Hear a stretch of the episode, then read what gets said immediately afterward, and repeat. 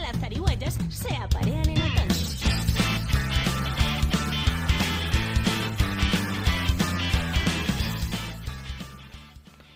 Hola, ¿cómo están? Bienvenidos a otro episodio más de Tela para Cortar. En esta ocasión les traemos nuestro segundo especial, en donde entrevistaremos al vocalista de la banda colombiana Árbol de Ojos, una banda que se formó para el año de 2007 y de 2007 para acá ha revolucionado la industria del indie y del rock en Colombia.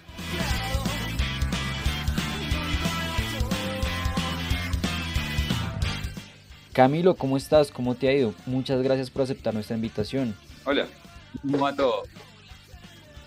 Bien, gracias. Bueno, pues te quería preguntar cómo has estado durante la cuarentena, cómo han estado los demás integrantes de la, de la banda, si esto de pronto les ha servido para, para tener algún tipo de inspiración de cara a un nuevo disco, tal vez una nueva canción.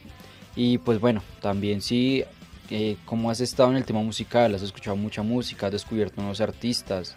Eh, queda tiempo a veces para para ser más creativo, para oír más música, en fin, eh, cada uno obviamente en su casa. Tenemos eh, uno de los integrantes que vive en Medellín, eh, pues está en su finca en Medellín, en Río Negro. Lamentablemente, pues teníamos ganas de vernos un poquitico porque nos invitaron ahorita un, a un conciertico, pues a un tema de, de, una, de un programa, pero pues obviamente es imposible vernos, entonces ahí estamos, pero pues lamentablemente veníamos una semana antes de que empezara toda esta cuarentena, estuvimos en Medellín eh, grabando la preproducción del nuevo disco eh, que quedó montado. Pues la idea era que este mes, estos meses que han pasado, íbamos a trabajar en él ya para empezarlo a grabar realmente.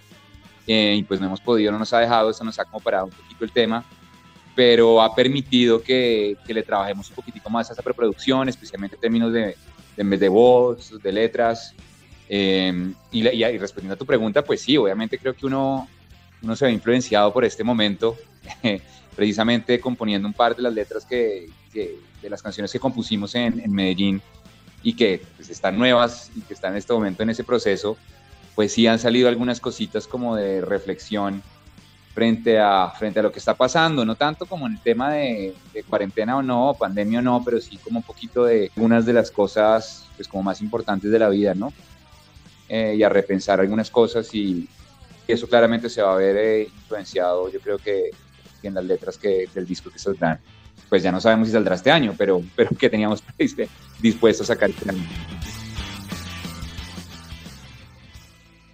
¿Y, cómo ha sido la relación ahorita en esta cuarentena? ¿Cada cuánto ah, hablas con, los otros, con los otros integrantes? Todos somos amigos desde chiquitos, desde, o sea, la relación más larga eh, que es con el, guitar con el guitarrista, con Camilo, pues nos conocemos desde que tenemos como que siete años, ocho años. Entonces somos amigos no solo de banda, sino amigos de la vida, igual con el resto. O sea, los otros los conocimos a los 10 y a los otros a los 13. Entonces, eh, realmente es la relación, es una relación de amigos más que de banda, es una relación de amigos. Todos los días chateamos, todos los días hablamos, no necesariamente la banda, ¿no?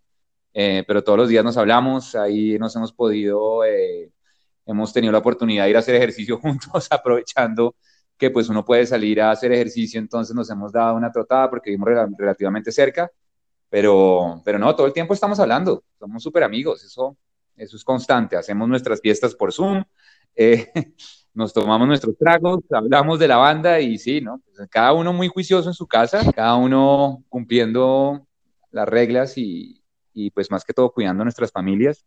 Ya somos personas casadas, la mayoría, eh, y algunos con hijos, entonces pues hay que cuidarse, ¿no?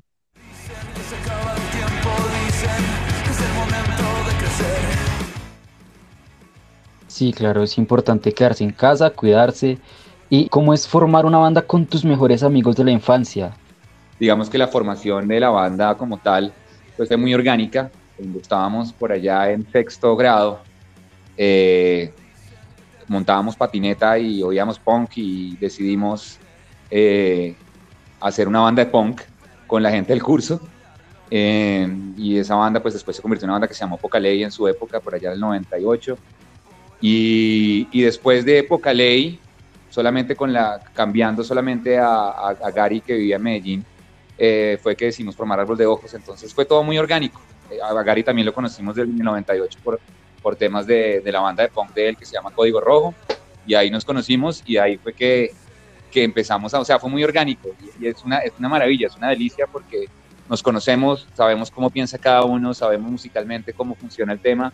Eh, y, y, la única ventaja es que nos conocemos también, que a veces eh, pues eso puede generar algunas cositas o algunos roces o algunos eh, temas de pronto de, no sé, de, esto debe ser así, no, esto debe ser así, pero pues en últimas siempre lo hemos, lo hemos, lo hemos solucionado y, y es una experiencia realmente, o sea, no me imagino haciendo música con absolutamente nadie más.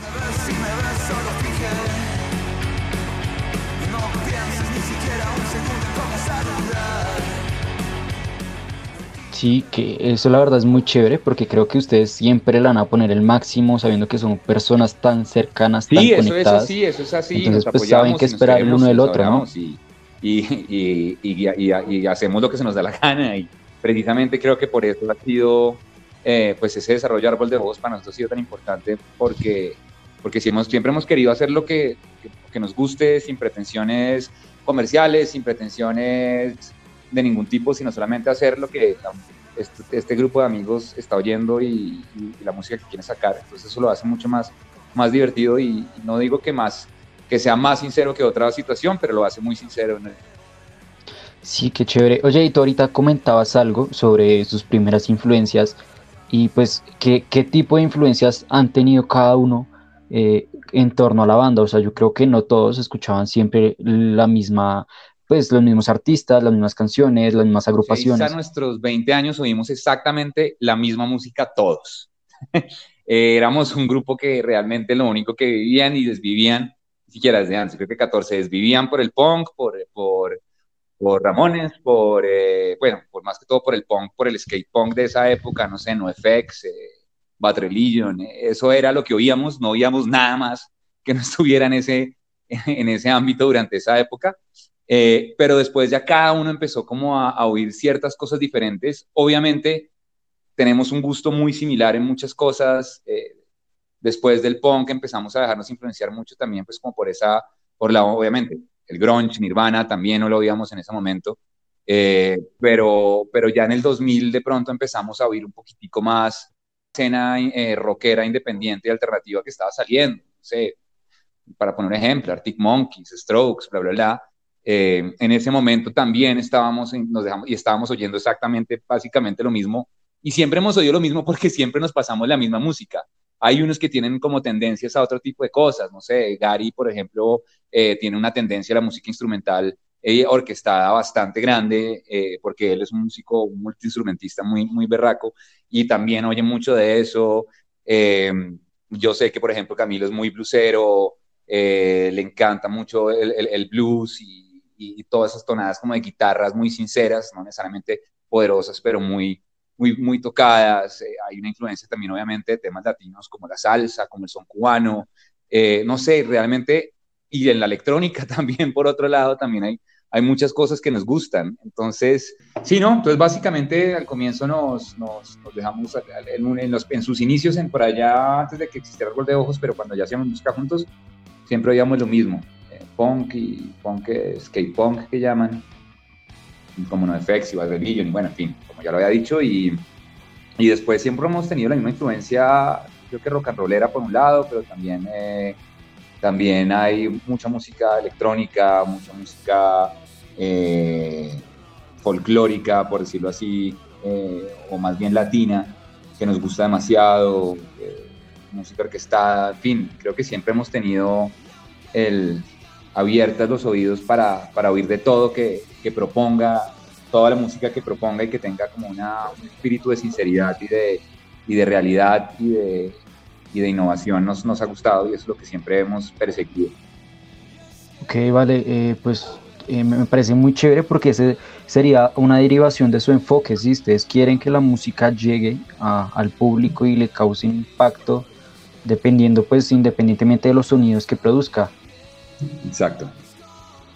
Bueno, eh, me gustaría también como que recordaras ahorita eh, la primera presentación que tuvieron.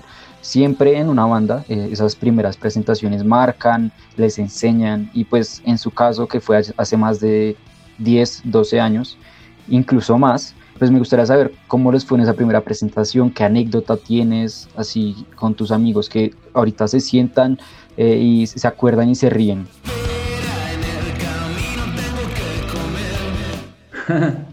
Bueno, pues hay, hay, hay dos, yo creo que hay dos, dos presentaciones que marcaron como primera presentación. Eh, nosotros eh, eh, con, con, con, Gary, el, el, el guitarrista y, hace coros, la otra voz, teníamos un estudio de grabación y, y, nos dedicamos mucho a componer con Camilo y con Marco y empezamos a grabar muchas maquetas en lo que no sabíamos todavía que se iba a llamar Árbol de Ojos. Sabíamos que iba a ser una derivación de Pocaley, pero desmarcándonos totalmente del punk y sencillamente haciendo lo que se nos diera la gana. Y, empezamos a generar un resto de maquetas y Gary se llevó, le mandó a sus amigos en Medellín esos, esos, esos, esas maquetas de esas canciones, las subimos a MySpace y ellos eh, en Medellín empezaron a oír la gente esa música sin que nosotros supiéramos que estaban oyendo. Entonces decidimos hacer nuestro primer concierto en Medellín un Viernes Santo, me acuerdo que era la única posibilidad de irnos antes de Bogotá, eh, y tocamos en un bar que se llamaba, creo que Infuso. Eh, era un bar con un sonido de, mierda, qué pena, no sé si puedo decir eso, pero un sonido horrible. No, tranquilo, tranquilo. Eh, pero era la primera vez que tocábamos en vivo, como ya frente a, a algunas personas, creo que no fueron más de 30 personas. y, y de estas 30 personas ya sabían las canciones, entonces fue demasiado emocionante. No, esperábamos que eso pasara. Eh, y pues eso agregándole que, que, era un Viernes Santo. Ah, llegando que era un Viernes Santo, exacto. eso que era un... O sea, un Viernes Santo hace, hace casi 13 años, no es lo mismo que, que pues ahorita, yo, creo. Todavía tenía su cosa y, y, me acuerdo que precisamente el flyer era como vamos a profanar el Viernes Santo. Eh, vamos a oír música y a comer carne, no mentiras. Eh, pero, pero, pero sí, sí, sí, sí, sí era algo así.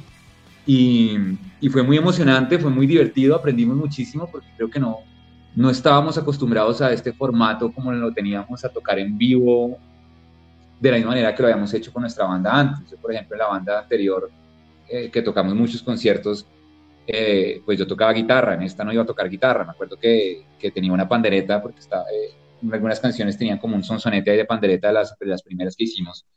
Y le di tan duro la pandereta al, al bolsillo que terminé rompiendo la, la, la, pantalla del celular con la pandereta durante el concierto. Pero también como en esa situación de no saber qué hacer, porque era la primera vez que me presentaba frente a, a un público y me sentía desnudo sin la guitarra con la que siempre había estado. Y, y, y, pues eso creo que fue todo como ese, ese desarrollo de, de, ese tema. Y ya después de eso, el, el, primer concierto que realmente nosotros consideramos como que fue el real primero, fue un concierto muy importante, porque además creo que fue un salto bastante grande y, y fue el concierto de los campesinos en Bogotá, que era la primera onda como alternativa, yo creo que de esa época que llegaba en ese momento tan grande que ellos estaban. Eh, pues como alternativa me refiero como a indie, lo que se consideraba indie en esa época. Eh, y, y fue un concierto muy chévere porque nos invitaron porque el promotor oyó nuestro, nuestra, nuestra, nuestras canciones, le encantaron y nos dijo que si estábamos dispuestos a tocar. Nosotros dijimos sí, pero no teníamos más de tres canciones o cuatro canciones en vivo. Fue, fue muy emocionante, fue muy emocionante porque había mucha gente y, y fue por primera vez un lugar donde nos ponían backline, donde teníamos un sonido grande, donde, donde tocaba llevar mi ingeniero. porque antes eso no existía. Entonces fue muy emocionante hacer parte de esa historia. Bueno, pues tú ahorita me, me mencionabas eso del concierto, del primer concierto grande que ustedes consideraron que era un paso gigantesco para la creación de esta banda y pues el, el, siguiente que será el reconocimiento, ver que varios años después empezarían a subir más de categoría hasta llegar, pues leí eh, pues en, en, redes y en, en, internet, ustedes estuvieron en el concierto Radiónica del 2016, si no estoy mal. Sí, estuvimos, estuvimos en dos conciertos Radiónica. No me acuerdo ahorita eh, cuáles fueron. Estuvimos en, pero estuvimos en dos conciertos Radiónica. Sí. ¿Y cómo fue ese paso, cómo fue ese paso de, los jóvenes que todavía, eh, aún creando la banda, tenían ese sueño de llegar lejos y pues ya estar ahí presenciándolo y, sintiéndolo? ¿Cómo, ¿Cómo fue ese paso y cómo, cómo lo percibieron ustedes como banda y más que todo como amigos? No, pues fue una nota, eh, además porque particularmente, digamos que ese primer año de la banda fue muy, muy especial porque, porque precisamente ese año tocamos con los campesinos, pero al mismo tiempo al ratico tocamos en Rock al Parque.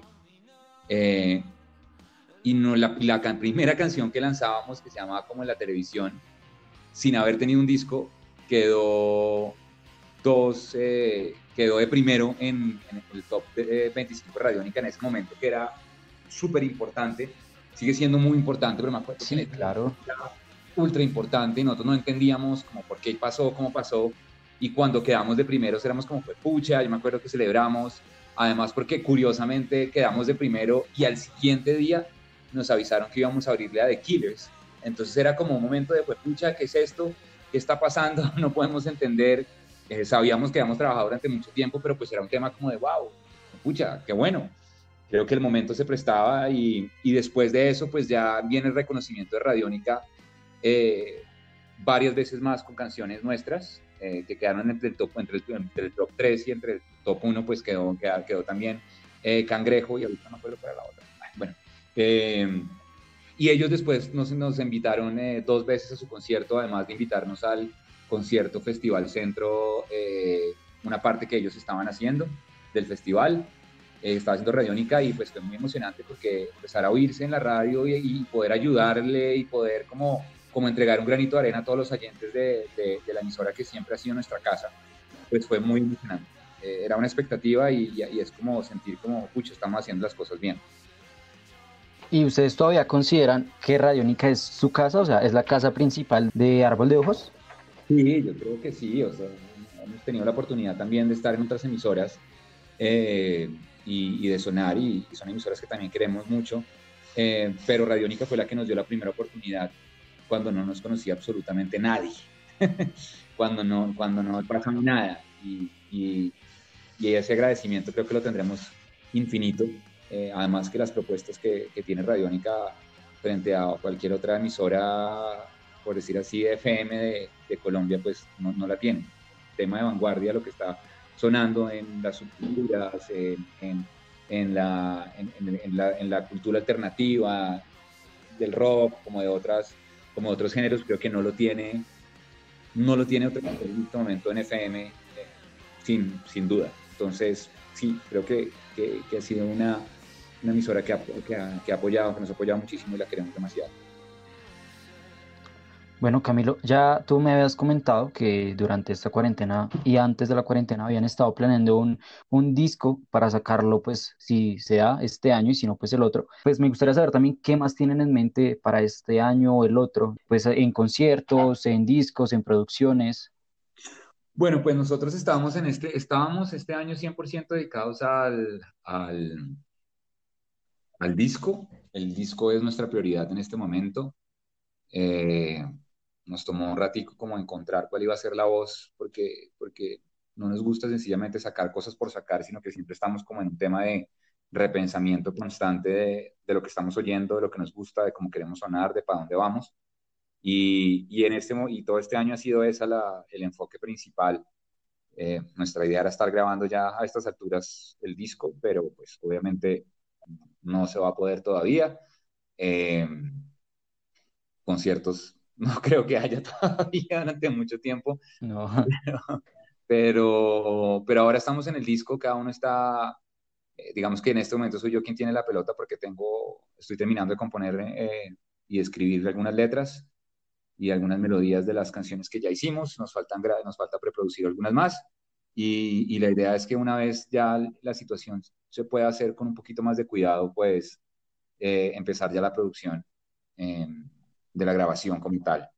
Entonces yo creo que para este año la situación va a estar complicada sacarlo, pero, pero pues nada, nos pegaremos a, lo, a, a la cola de todos los otros artistas que sacarán disco el próximo año. Sí, claro, porque son bastantes los artistas que tienen ese, ese pensado para el otro año. Camilo, una pregunta. ¿Tú escribes todas las canciones que han sacado o todos intentan como meter la mano en, esa, no, en ese tema? Todos, absolutamente todos, en lo que es la parte musical, eh, todos metemos la mano. Hay algunos que llegan con unas ideas, hay otros que eh, llegan con un riff, hay otros que llegan con la canción completa, eh, pero siempre tiene un proceso. Hay algunas veces que sencillamente empezamos de cero, como fue muchas cosas que hicimos en Medellín, que fue empezar a componer ahorita el disco y como hicimos con regular también, componerlo de cero, empezar a llamear y empezar a buscar cosas y decir, uy, esto está una chimba, esto está chévere, yo no sé qué, y cada uno le va metiendo en la parte musical y en la parte de letras eh, sí me dedico yo 100%, solamente las letras las hago yo 100%. Eh, y las melodías de las voces, y ahí, y ahí, bueno, las melodías no, porque las melodías a veces también, todos, algunos meten mano, pero en la parte de letras sí las compongo, las escribo yo, las letras, la música.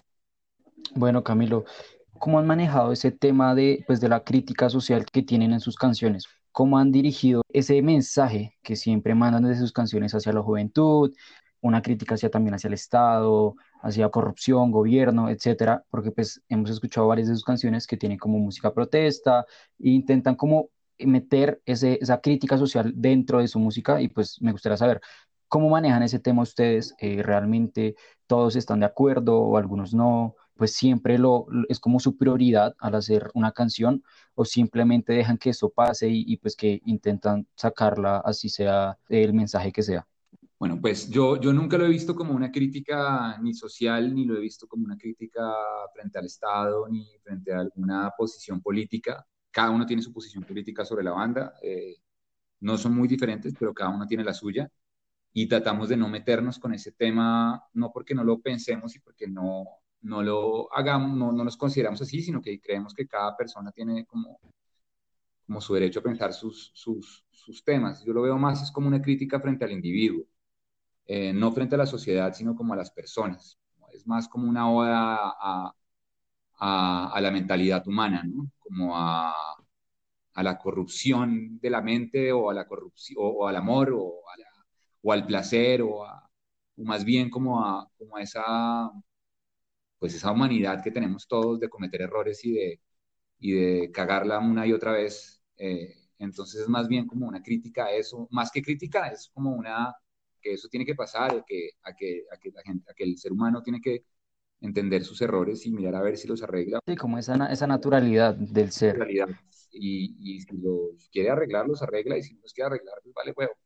Eh, eso es cada, cada, viene de cada persona y, y, y, las letras siempre han estado enfocadas es más bien como a eso, como a esa, como el primer disco se llamaba Zorro precisamente por eso, porque era como, como como irregular también tiene ese nombre por eso. Es como aceptar que somos malos, aceptar que no somos perfectos, aceptar que la cagamos, que tenemos errores, aceptar que no somos la verga, que somos regulares, aceptar que por muy del putas que uno se sienta ciertas ciertas cosas, siempre van a tener eh, problemas después. Eh, o sea, es, entender más bien como la naturaleza del humano desde, el punto de vista como psíquico, por decirlo así, eh, de la psiquis del ser humano como, tal. Entonces, esa es más bien la crítica o la, la oda, como digo, que, le hacemos a, esa situación. Temas políticos ya como de un partido, como de pensamientos eh, socioeconómicos, tratamos, trato de no tocarlo porque no, porque, porque eso es algo que uno hace con acciones y, y, y, no quiero, me parece que las revoluciones van desde, desde lo personal y, si uno empieza a hacer ciertas cosas desde el individuo y desde sus comportamientos, pues de ahí empiezan las revoluciones grandes. Pero, la más grande es la que uno tiene adentro. Sí, claro, me, me, me encanta mucho esa, esa, perspectiva que estás dando. Bueno, también te quería preguntar, ¿tú cómo ves actualmente la escena del rock alternativo en Colombia? O sea, ustedes iniciaron una época en donde muchas de las bandas que ahorita también están creciendo, pues tienen como ese mismo registro de tiempo.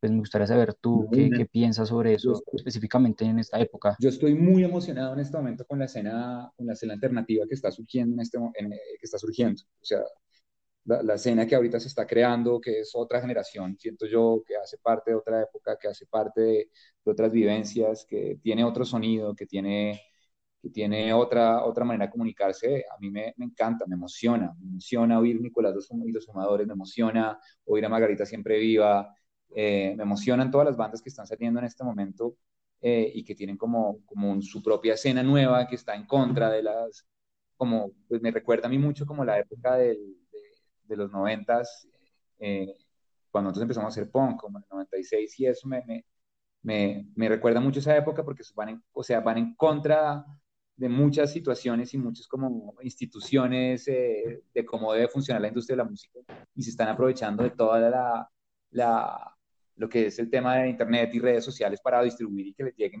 eh, miles de chinos a sus conciertos em, a verlos, me, me, emociona, me emociona, me parece que tiene un sonido único, me encanta, o sea, realmente me parece muy chévere. Y, y de las bandas que están, que, que, que, que, empezaron con nosotros o que, o que tienen más un sonido similar al de, al nuestro eh, de, ese momento, de cuando empezamos nosotros, también me emociona mucho lo que han hecho. Bandas como La Vil, me, me parece que, que, están llegando a un punto muy alto y muy, muy, muy bueno también por su lado. O sea que me emociona, me emociona lo que, va, lo que está pasando con el rock en, en, en Colombia. Sí, claro, y es que ustedes también pues marcaron como esa época de pues de hace más de 13 años más o menos, que las bandas que vienen de ahí pues cambiaron mucho la historia de, lo que se venía viendo en el rock en Colombia. Entonces pues también parece como muy interesante recalcarlo.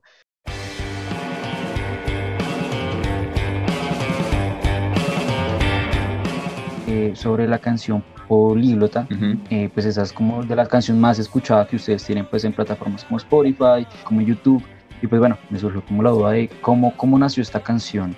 Bueno, esa canción, esa canción eh, su estructura musical nace de un jam, estábamos preproduciendo el disco y nos metimos a, al estudio y empezamos todos a tocar. Y y de ahí sale la canción. Es una canción como que alguien ha llegado con una maqueta o algo, no, empieza ese riff. No me acuerdo quién de los dos guitarristas empezó con el y ahí como que Marco después quedó con la batería y empezamos a hacer un jam que duró como unos 7 minutos, 8 minutos eh, y después fue como, oiga, esta canción, esta parte pega. A mí desde el comienzo, desde cuando terminamos regular, dije, esta es la canción que, que más va a gustar. Eh, lo sabíamos. Pero, ¿tú creías que esa canción era la que más iba a gustar del álbum o la que más iba a pegar de, de la banda? Del álbum, del álbum y eventualmente eh, pues se volvió de la banda. Eh, fue la que, la que alcanzó a llegar a la que llegó a otras emisoras y tuvo como, también como una difusión un poco más masiva. Eh, eso hace que sea todavía más conocida.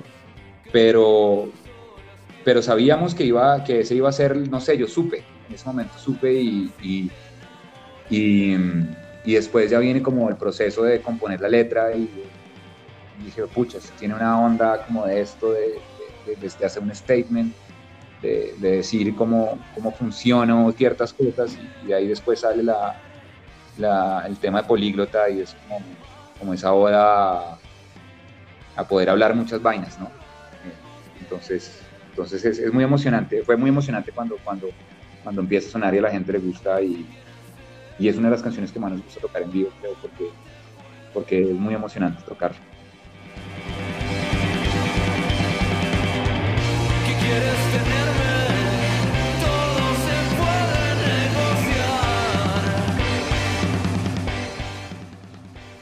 Bueno, Camilo, que, pues me parece muy chévere también que, que, recalques esto. ¿Y tú cómo manejas ese tema de, pues, de los fans? Eh, ¿Tienes muchos fans así como que te siguen? Eh, ¿Te encuentras muchos por la, por la, calle que te piden fotos o algo así?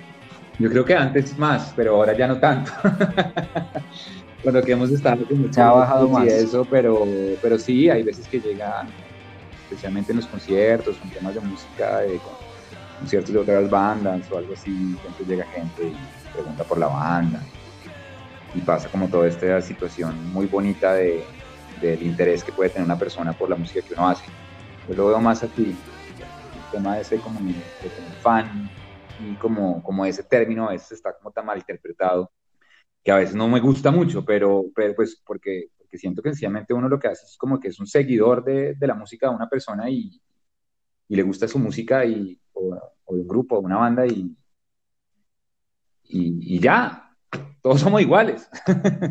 eh, eso de endiosar y, y, demás a veces con ciertas bandas, me, pues a mí me parece un poco raro, pero, pero es muy emocionante cuando, cuando llega gente y tiene expresiones de cariño por lo que uno hace. Eso es, es creo que el momento donde uno dice, mierda, estamos haciendo las cosas chévere y, y por esto vale la pena.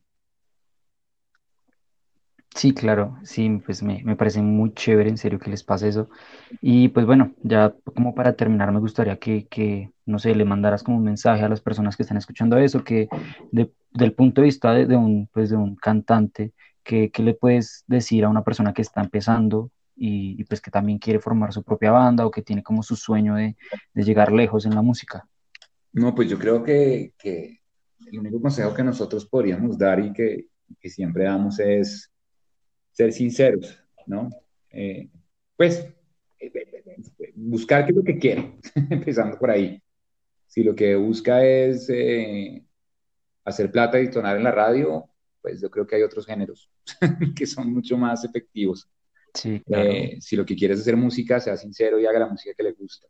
Eh, haga lo que sienta y no ponerse límites, no ponerse ningún tipo de encasillarse en tengo que sonar así o tengo que hacer esto, sino sencillamente hacer lo que uno quiera y, y, pues después, obviamente, tocar puertas y, y aprovechar las oportunidades que, que, estén por ahí. Pero lo, fundamental que siempre decimos es hacer música del corazón y ser sinceros, que eso es, eso es lo que hace que, que una banda sea eterna, a diferencia de las que solamente duran un ratico.